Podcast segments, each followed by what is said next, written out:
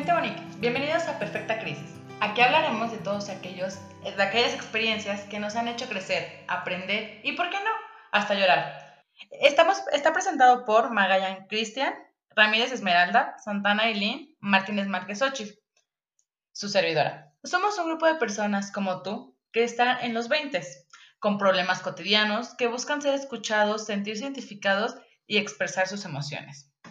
Perfecta Crisis, en su primer capítulo, presenta cómo ser adultos en tiempo de COVID. ¿Y por qué no? Vamos a iniciar este podcast con ¿qué es ser un adulto? Bueno, yo considero que estamos en esta etapa de adultez temprana, en donde nos ahogamos en un mar de responsabilidades que surgen día con día, mismas que siempre han estado quizás presentes, pero ignorábamos hasta cierto punto y ahora nos encontramos donde ya no hay una vuelta atrás, y parte de ser adulto pienso que se trata de eso, afrontar las situaciones y asumir las consecuencias por cada decisión que uno toma. Me parece correcto. Eh, pues al final ser adulto es ya hacernos cargo de nosotros mismos y tomar las consecuencias que tienen nuestros actos y ser capaces, ¿no? Este, de llevar nuestras propias vidas. Aunque, pues igual a veces no cumplimos con todos los requerimientos, pero estamos en el proceso, ¿no? Es chistoso, ¿no? Que cuando eres niña dices, ay, yo quiero ser adulto porque quiero hacer miles de cosas, quiero trabajar, quiero tener mi propio dinero, quiero irme de antro con mis amigos, quiero viajar, incluso hasta pues quieres enseñar tu identificación, pero ahora es todo lo contrario. Ahora quieres volver a ser niño. Y creo yo que básicamente ser adulto es amanecer con un dolor muscular diferente todos los días. no, no es cierto.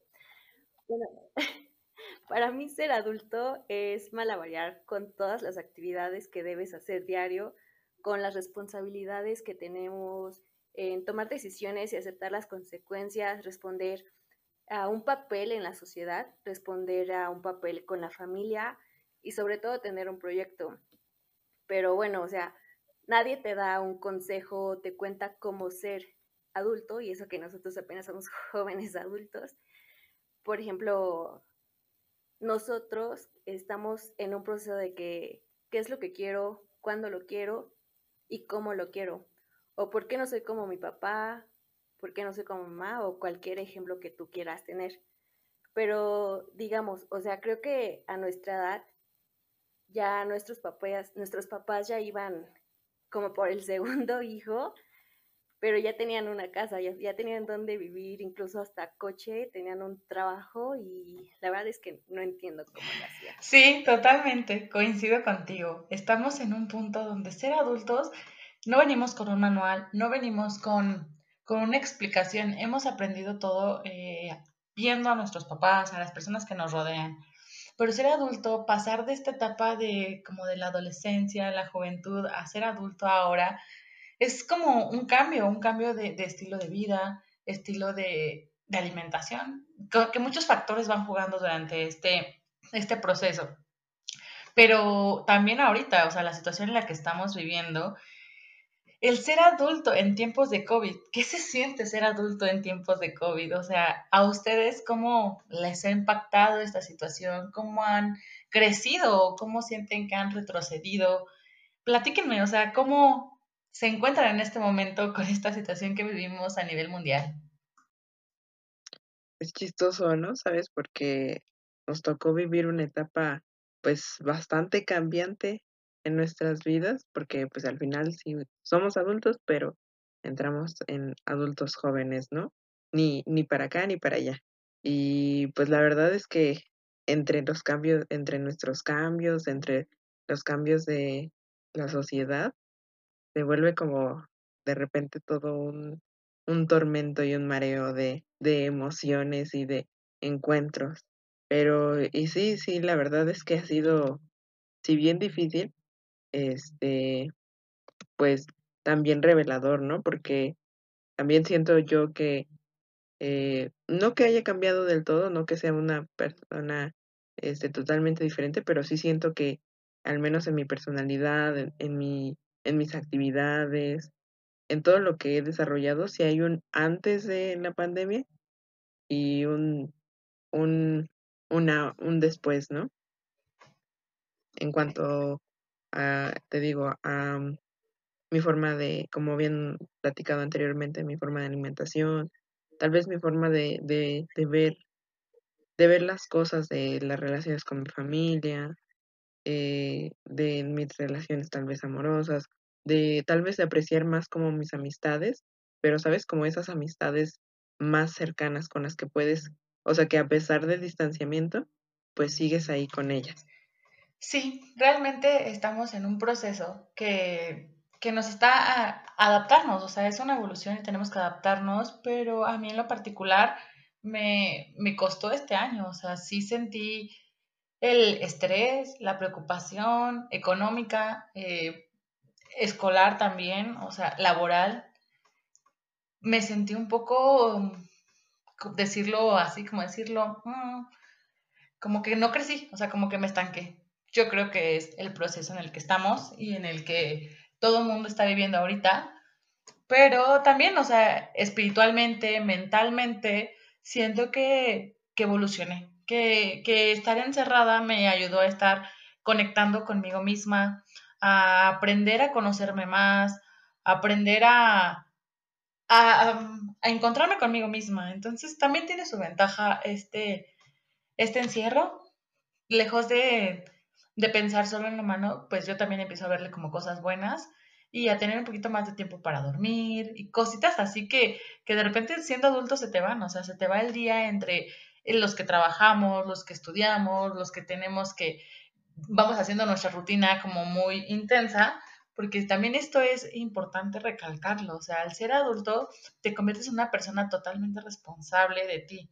Entonces, cuando estás en este proceso, eh, entre que empiezas a adaptarte a tus horarios, a tu ritmo, a tu estilo de vida, vas empezando a ahora sí que tomar las riendas de, tus decisiones al 100%. Entonces, el hacerte comer, el, el aseo de tu casa, son como, y que todo entró de un jalón con este confinamiento, porque pues hacerte responsable de tu casa, de tu hogar, a lo mejor en mí lo veo así porque vivo sola, pero a lo mejor ustedes o la mayoría de las personas que nos están escuchando pues viven todavía acompañados de su familia y, esta adaptación también está costando un poco.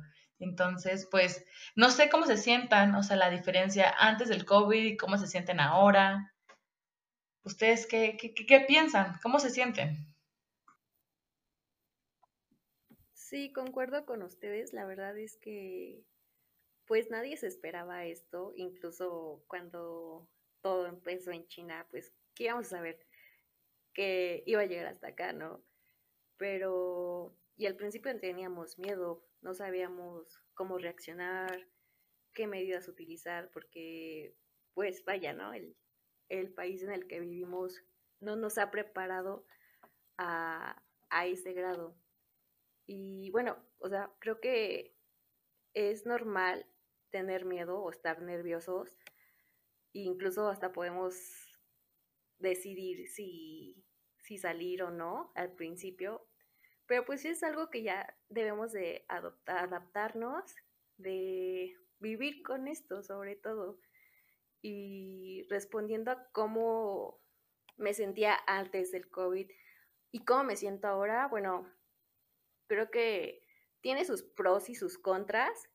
Ahora que estamos en confinamiento en teoría, porque ya, ya varias personas han salido de viaje o ya andan como si nada, pero pues es como les digo, o sea, debemos de adaptarnos y pues ya estamos casi a más de un año encerrados. Eh, creo que extraño un poco de lo que era mi libertad, mis actividades, extraño ver a mis amigos, incluso extraño trabajar mis dos turnos en el trabajo y levantarme a las 5 de la mañana para irme a trabajar y así hacerme dos horas de mi casa a la escuela. Pero creo que también me ha sentado bien la llegada del coronavirus porque creo que me hizo conocer un poco, me, me conocí, o sea, me acerqué un poco más a mí, supe quién era yo misma, eh, conocí a las personas que conviven conmigo. Ah, por ejemplo, me acerqué un poco más a mi familia, a mis hermanos, a mi, a mi hermana y sobre todo aprendí a disfrutarlos y estar con ellos. Concuerdo mucho con, con lo que dice Eileen.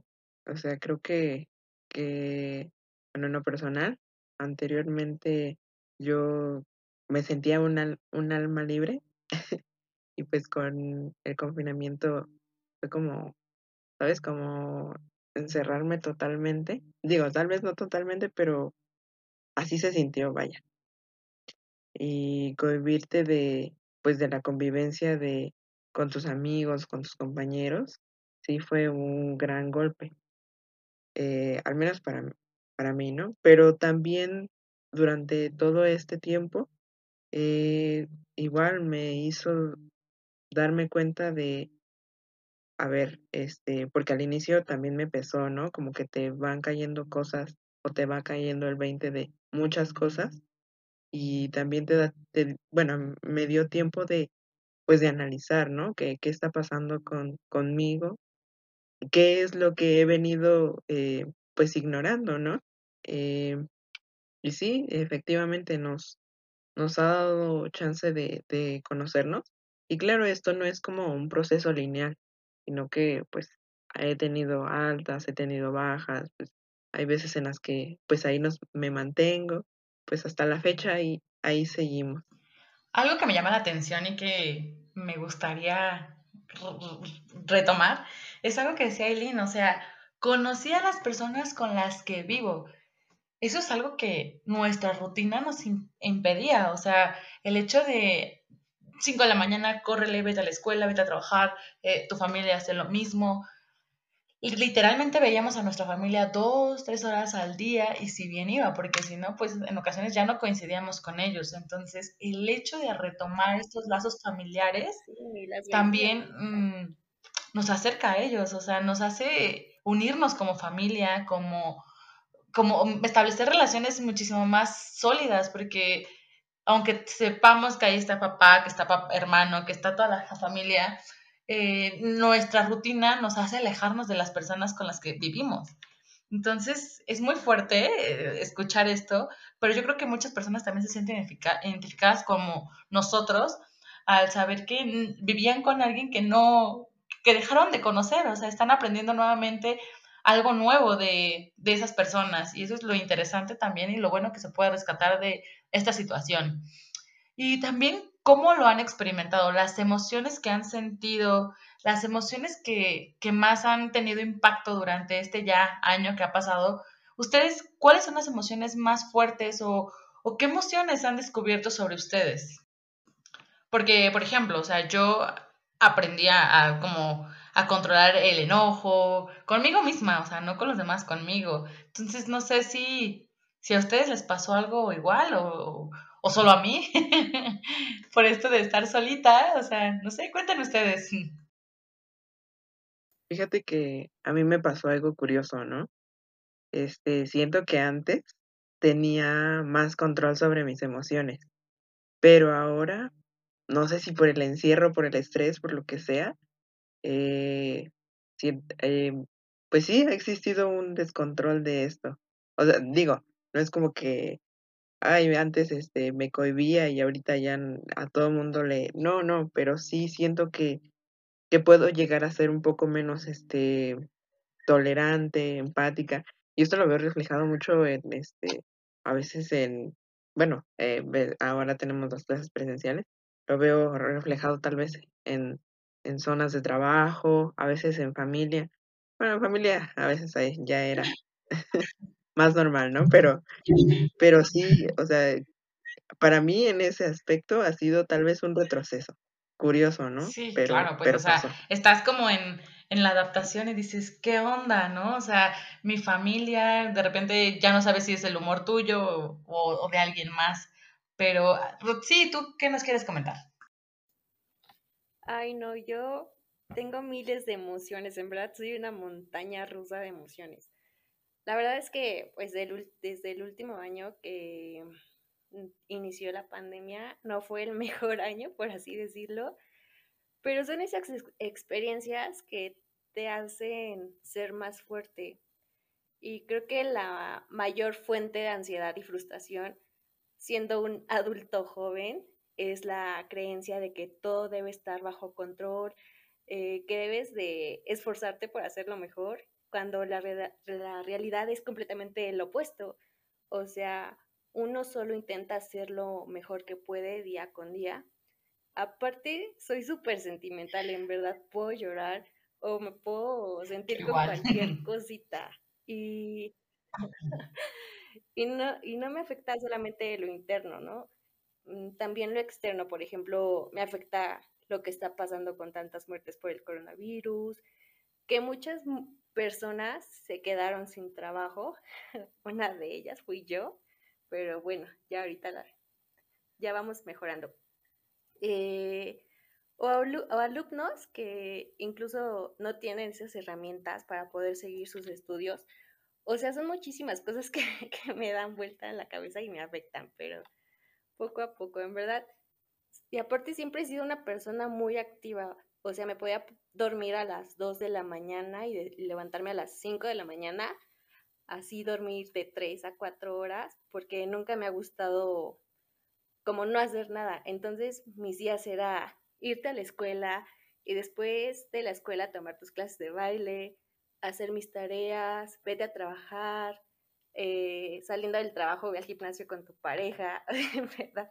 Llegar a casa a bañarme, incluso si me daba tiempo o si quería ver un cachito de mi serie o película. O sea, eran varias cosas que a veces me preguntaba, ¿cómo le hacía antes? Y ahorita siento que, que hasta me falta tiempo. Entonces, cuando inició la pandemia, la verdad, creo que sí me afectó muchísimo llegué a un punto de estrés cañón, de repente bajoneaba muchísimo, no tenía ganas de hacer nada, me sentía como desmotivada. En verdad siento que hubo, hubo un gran efecto en mí el encierro, pero ahí es cuando te das cuenta y te vas acercando más a ti y es cuando retomas y te pones las pilas para cambiar. Sí, justamente es este tema de solito como adulto, hazte bolas con tus emociones. O sea, cuando teníamos una vida normal, que salías, convivías, tenías a, a, tus amistades o a esas personas que te cargaban como un poquito de energía, que, que expresabas con ellos tus problemas, que a lo mejor eran problemas bien insignificantes o pequeños, o a lo mejor sí eran problemas que tú decías sí son grandes, severos, que, ayúdenme a resolverlos todos.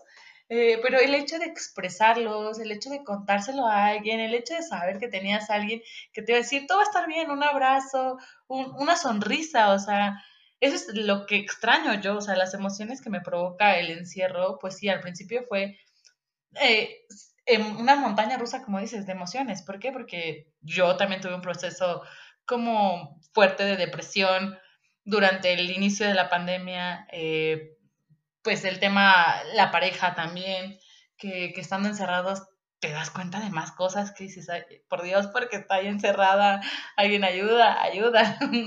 y vas descubriendo la, la, parte también de la persona con la que estás, tu pareja, que se suscitan un, un mundo de emociones que desconocías que estaban ahí y, no tener a quién contarle, el no tener con quién refugiarte, el como adulto hazte bolas con todo, con todo eso. Y aparte, eh, el miedo, la tristeza, yo también soy súper sentimental, entonces me costó trabajo eh, el principio ver cómo la gente estaba sufriendo, tantos desempleados, Afortunadamente no es mi caso. Yo eh, laboralmente estoy estable, estoy agradecida y gracias, agradezco mucho a Dios que tengo el trabajo que tengo, eh, que, que, estoy bien. O sea, mi familia afortunadamente tampoco no tuvo COVID, o sea, hemos estado sanos todos. Y eso es una de las grandes ventajas que te da fuerza para decir, tienes que hacer las cosas mejor, o sea, estás bendecido y afortunado.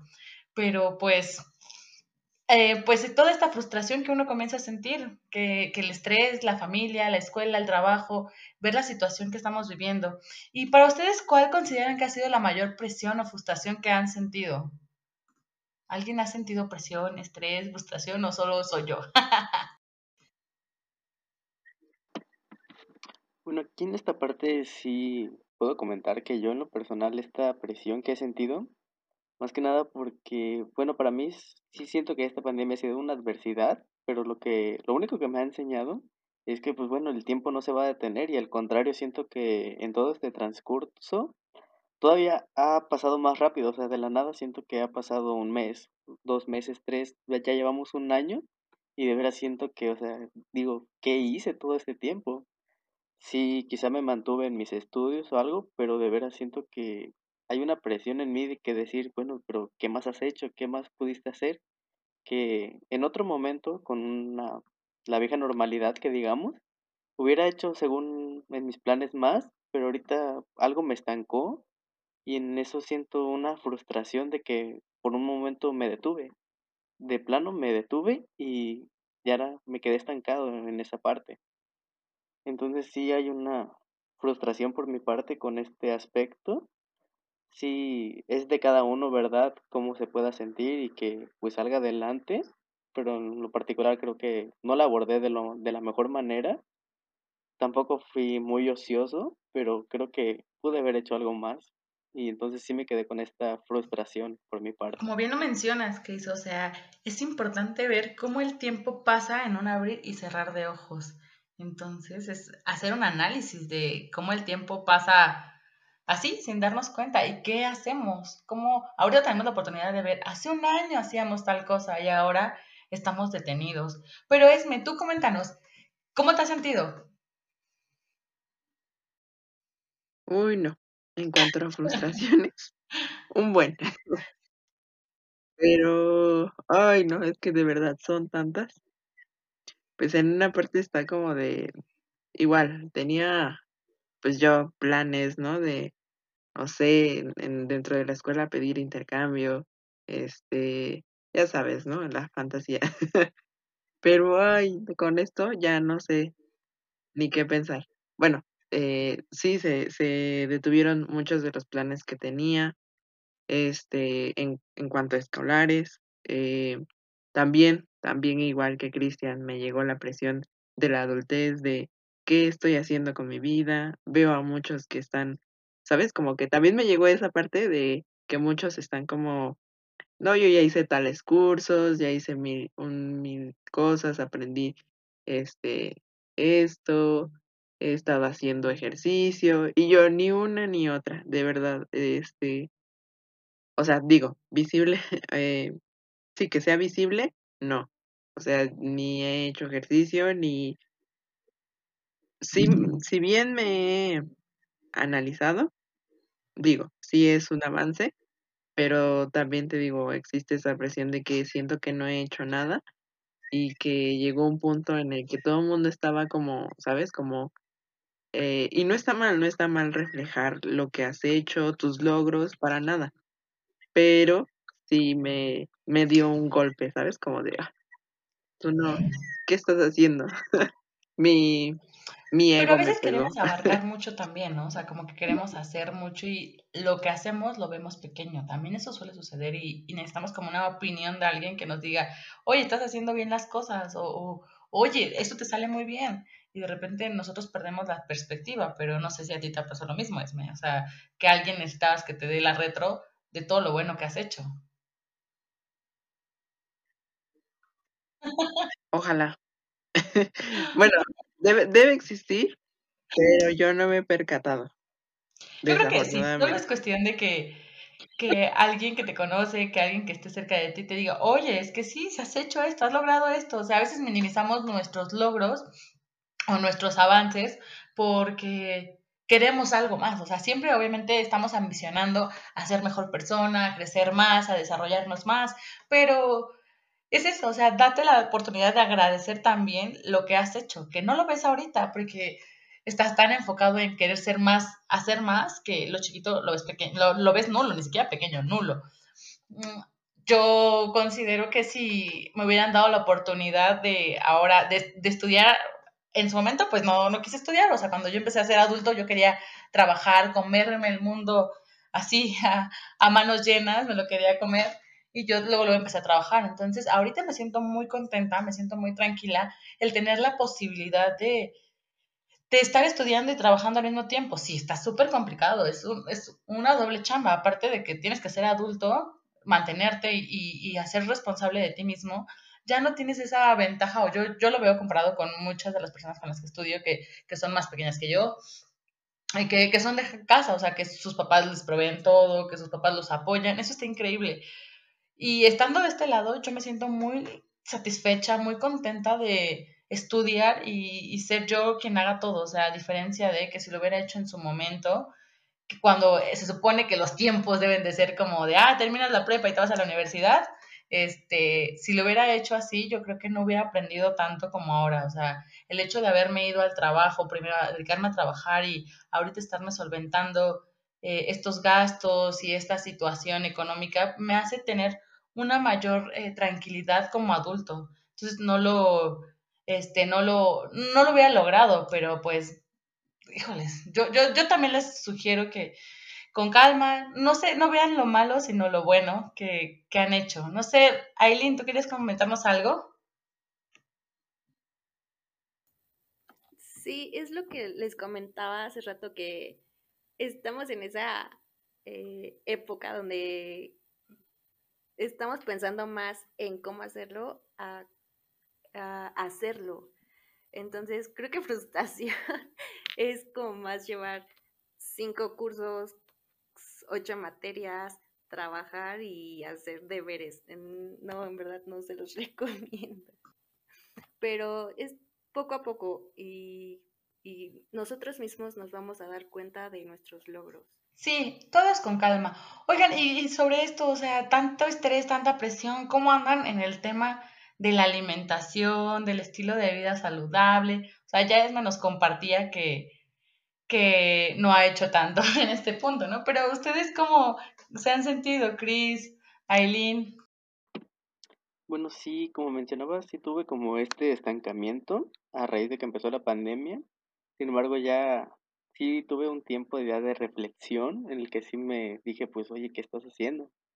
Entonces, en esta parte sí te puedo confesar que al inicio bueno, también por lo mismo de que estaba estudiando en la Ciudad de México como foráneo y regreso ya a mi casa.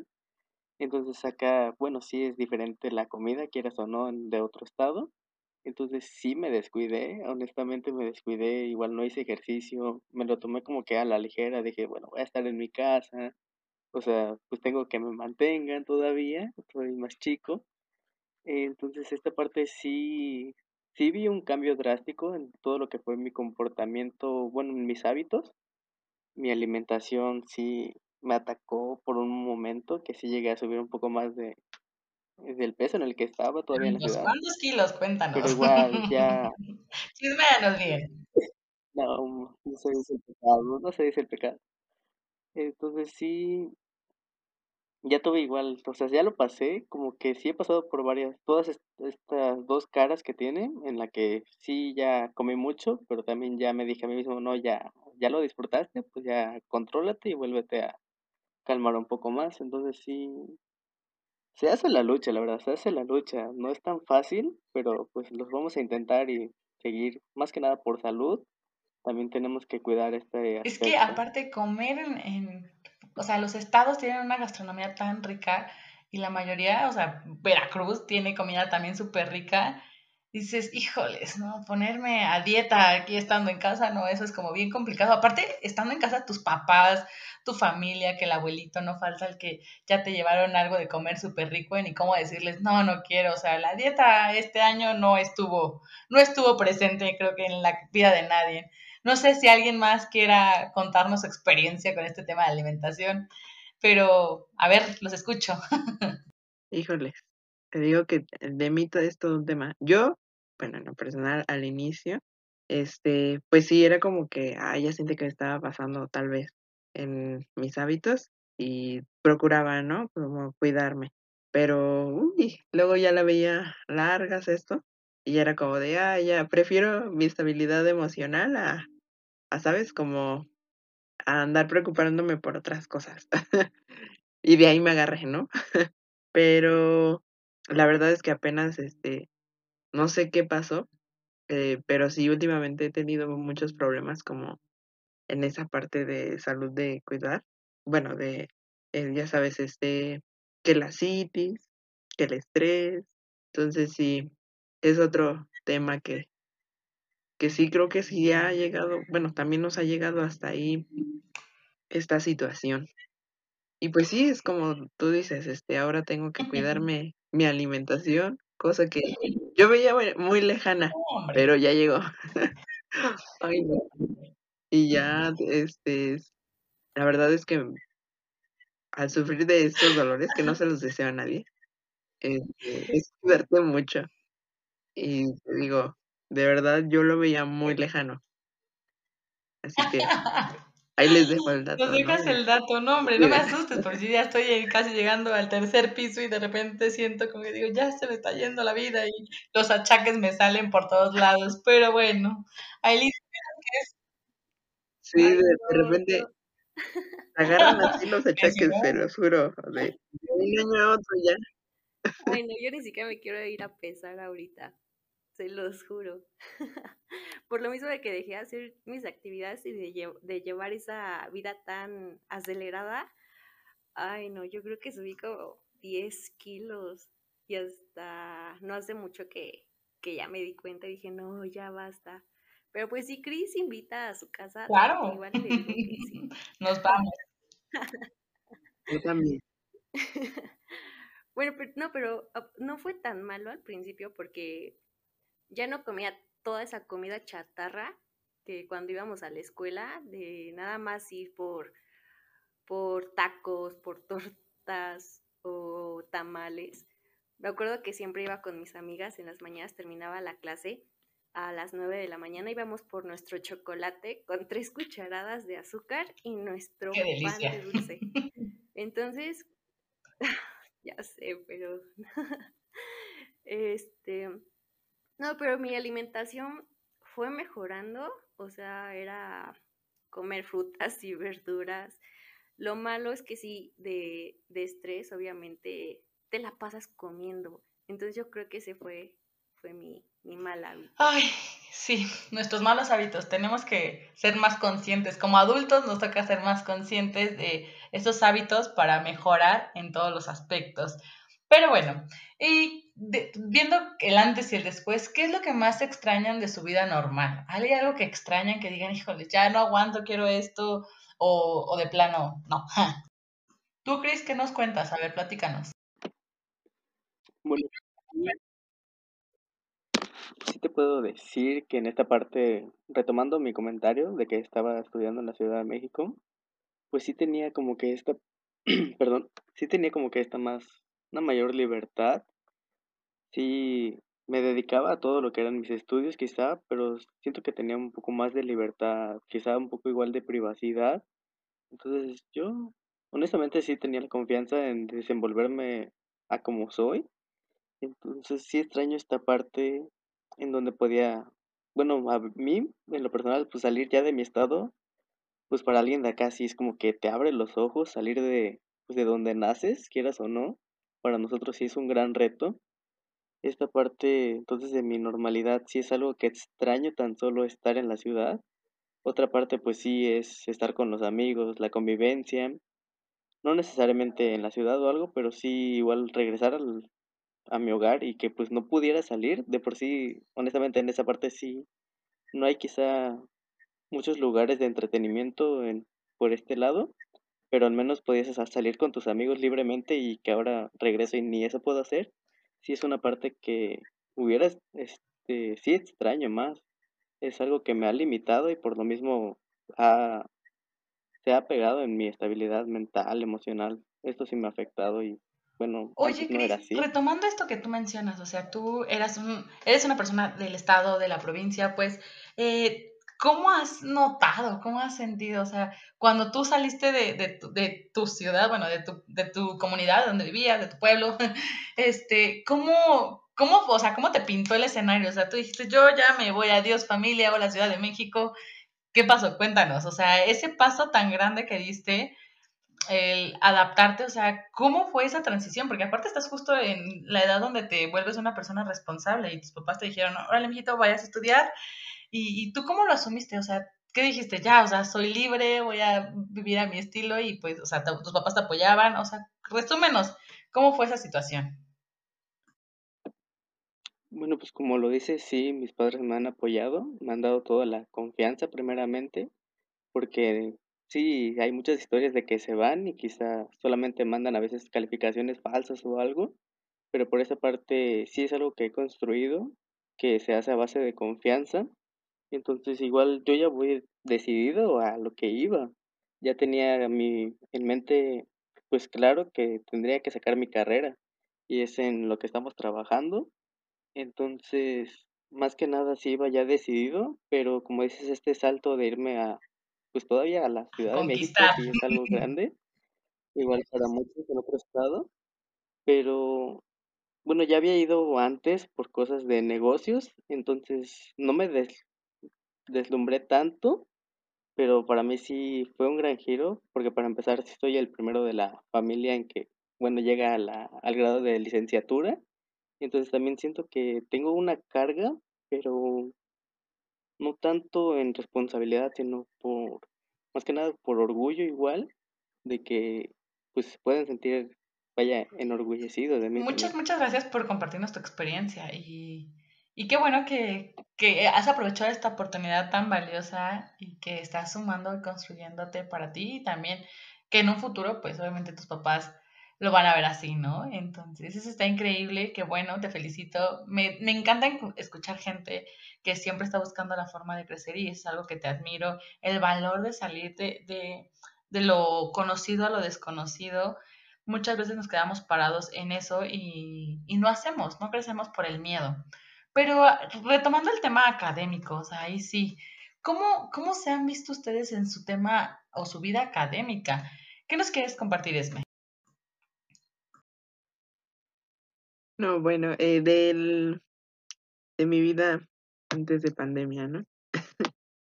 pues extraño mi vida social, en resumen. sí, la verdad es que ha sido un poco difícil este pues, mm, sí, seguir en contacto, ¿no? De con muchas personas. Eh, ya sabes, ¿no? El, el miedo, digo, es, es comprensible, pero, pero sí es algo que, que se ¿Y académicamente? Y pues sí. O sea, en la escuela te has adaptado bien. Dime. ¿Cómo has sentido tus clases? O sea, retomando como más esa parte académica, ¿tú cómo te sientes? ¿Te gusta este, este, esta forma de estar tomando clases o de plano no? Me gusta y no me gusta. No, pues es que tiene sus pros y sus contras, ¿no? Una de las ventajas es que podemos ser más multitasking. ya sabes, ¿no? Entre que estás y entre que estás como haciendo tus cosas del hogar, eh, también estás como al pendiente de tus trabajos, tienes más a la mano como las herramientas, bueno, en este caso, afortunadamente tenemos ese Em, esas herramientas tecnológicas para, pues sí, hacer las tareas, este, pero lo que no me gusta es que, no sé, bueno, mm, mi vida es más sedentaria, ¿no? También eso es algo que afecta mucho. No me, casi no me pega el sol, eh, me muevo de mi cama al escritorio, del escritorio a mi cama, tal vez a la cocina prepararme algo, y pues hasta ahí. Eso es lo que pues en lo personal no, a veces sí me gusta, ¿no? Porque a quien no le gusta un poco de, sí, estar de comodidad. o con pantuflas muy cómoda, ¿no? Exacto, ¿no? De, de arriba arreglada y peinada y de abajo pijama. Pero, este, sí, no, no me, no me gusta esa parte sedentaria a veces, ¿no? Sí, sí me hace sentir, este, si no bien por la parte de salud, también por la parte este, emocional, ¿no? Como que me siento mm, más pesada, o sea, más este, aislada, más, eh, no sé, mm, sí, claro. encerrada. Cris, ¿tú qué nos quieres compartir de esta experiencia académica?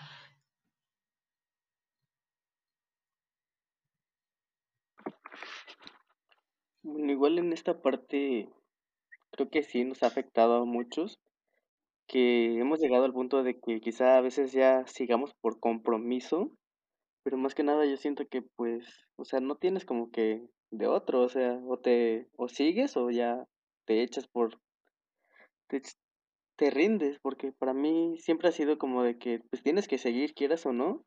Entonces sigo echándole ganas, es lo único que me queda. La verdad a veces sí es algo que no motiva demasiado, lo admito. Pero por otra parte yo digo que pues si el tiempo sigue avanzando, uno también tiene que hacerlo.